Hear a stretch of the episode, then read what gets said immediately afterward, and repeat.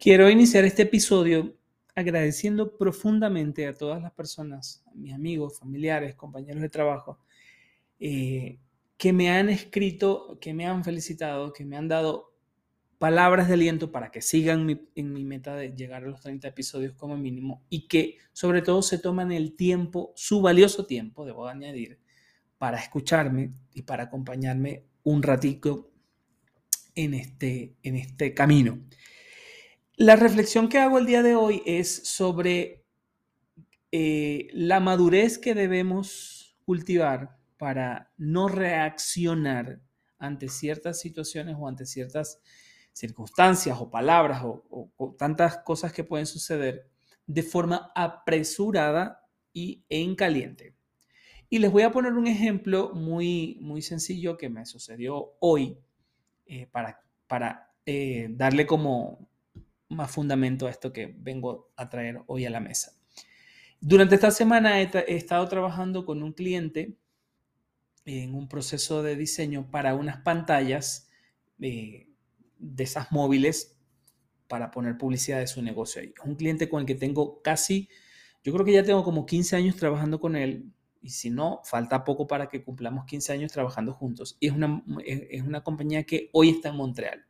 Él y su familia son dueños de una tienda espectacular que venden productos naturales eh, y aprovecho para decir que lo siguen en Instagram. Se llama Natursante, aunque no, no puedan comprar nada ya, pero por lo menos este, para que sigan y vean las cosas geniales que hacemos, eh, que hacemos juntos, obviamente. Em, entonces, esta semana trabajando en ese proceso de sacar, quitar, no, vamos a meter esto, no, vamos a sacar aquello y tal, ha sido un proceso un poco más largo de lo normal, porque es algo nuevo para, para, para él y para mí en, cuanto a este tema de la marca, porque no se había hecho antes. Y entonces los, los, artes se aprueban, se le envían a la gente, a la empresa todos los camiones y después, esta mañana, o en el mediodía, él me pasa una foto de ya los camiones en la calle con la proyección de, de, los artes que enviamos. Y bueno, pues yo digo, ay, se ve muy bonito. Y les pongo, ay, qué chulo, se ven bien bonitos. y él viene y me responde, eso se ve horrible. Así. O sea, pero bueno, ni modo, es nuestra primera vez, ya que, ¿no? Y a mí eso me sacó como de onda, me descolocó todo. Y yo, pero bueno, como horrible, si tenemos toda la semana trabajando en esto, él aprobó eso, o sea, ¿cómo que horrible? No suele, él no suele ser una persona bromista, no suele ser una persona pues que hace ese tipo de cosas y aunque tenemos una relación muy cordial de tantos años trabajando juntos, pues no, no nos hacemos ese tipo de bromas. Y de repente yo pues como me saco de onda y yo sí yo como, ¿qué hago, no? O sea, que le digo, ya yo quería era así como, pero bueno, qué horrible, como que, o sea, ¿cómo es eso? ¿Qué te pasa si tenemos todas las... Y yo quería como entrar al trapo, ¿no? Pero yo sentí como, como una tranquilidad y dije, no, ya va a ver. O sea, después de sentir como ese rush por un par de segundos, dije, no, a ver, vamos a calmarnos y entonces vamos a preguntar cómo es. Y le digo, pero ¿cómo que se ve horrible? Y él me dice, ¿acaso es que no ves? Y yo, o sea, buscaba como en mi mente, así como, pero que hay un error ortográfico, ¿qué pasa? Y de paso los hartas son en francés, para, para colmo.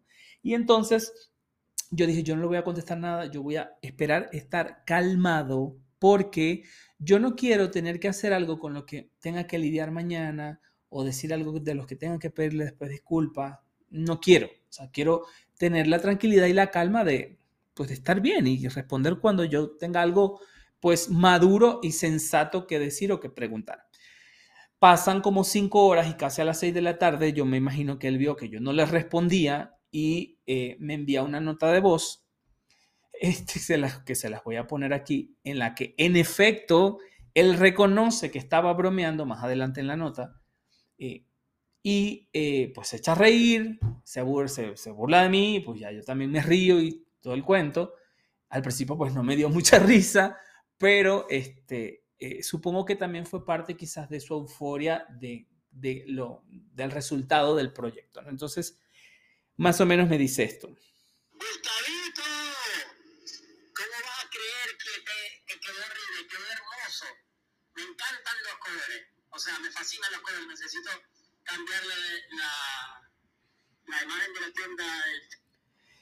Bueno, más o menos eso es lo que me dice al principio y ya luego ya pues, ya yo, ya más calmado, ya le escribo, pero es un, un, claro ejemplo de que muchas veces pues nos queremos aventar como gorda en tobogán, como dicen aquí, pues a darle al trapo y a darnos unos con otros y no tomamos el tiempo necesario pues para callarnos, para tranquilizarnos, para eh, relajarnos y, y, pensar y analizar bien qué es lo que vamos a decir. A mí se me fueron los cinco minutos, ya casi voy por los cinco minutos 30. Este, quiero eh, agradecerles una vez más por estar aquí, por escuchar este espacio. Y hoy quiero despedirme de otra manera. En lugar de decir cambio fuera, quiero decir, decirles y desearles paz y luz. Hasta luego.